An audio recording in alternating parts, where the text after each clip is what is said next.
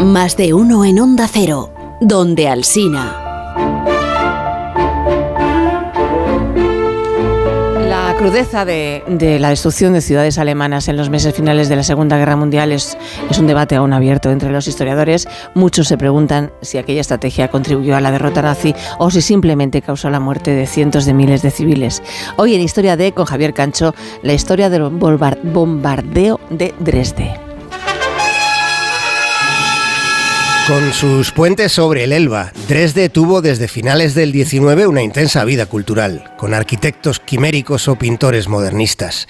Con sus hermosos edificios barrocos, Dresde era una de las ciudades más bellas de Alemania.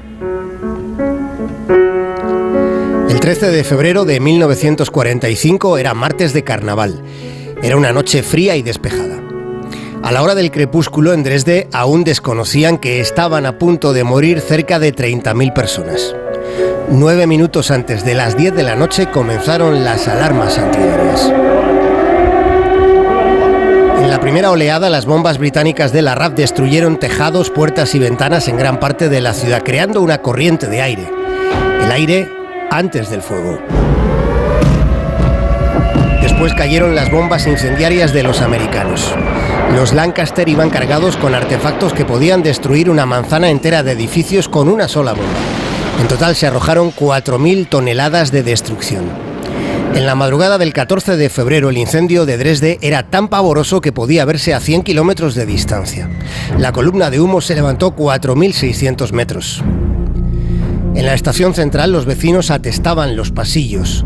Los túneles también estaban llenos. Todos murieron.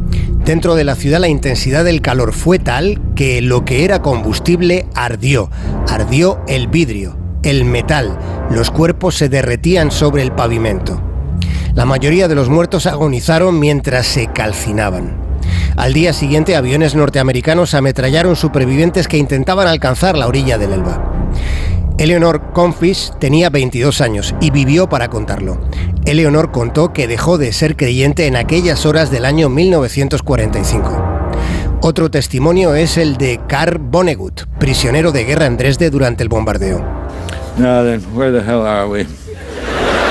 Bien, ¿por dónde coño íbamos? Se preguntaba Vonnegut al inicio de una conferencia. En el 44 fue apresado cuando iba en una avanzadilla de una división de infantería de los Estados Unidos. Su uh, prisión en Dresde fue destruida por las bombas. Cuando logró salir a la calle, todos en su vecindario uh, estaban muertos.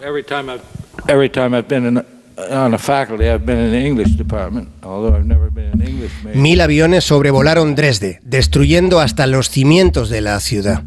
El casco viejo de la capital de Sajonia ardió por completo. ¿Cuál fue el propósito de tanta destrucción? Dresde no fue una represalia por las despiedadas ofensivas de la Luftwaffe. El objetivo aliado era castigar a la población civil, desmoralizar al pueblo alemán, doblegar a los vencidos. Pero, ¿Hubo algo más? ¿Hubo alguna otra intención geoestratégica? Una de las hipótesis del debate histórico contempla que también se buscara intimidar a los soviéticos dos días después de la firma de la conferencia de Yalta. Esa posibilidad explicaría no solo la magnitud de la operación, sino también la elección del objetivo, con el ejército rojo cerca de Dresde.